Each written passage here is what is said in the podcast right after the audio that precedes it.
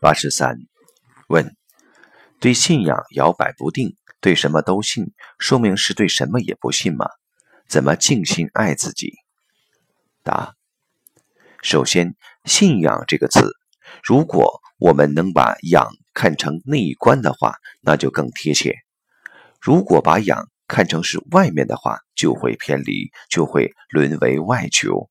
所以，很多人讲信仰都是外求。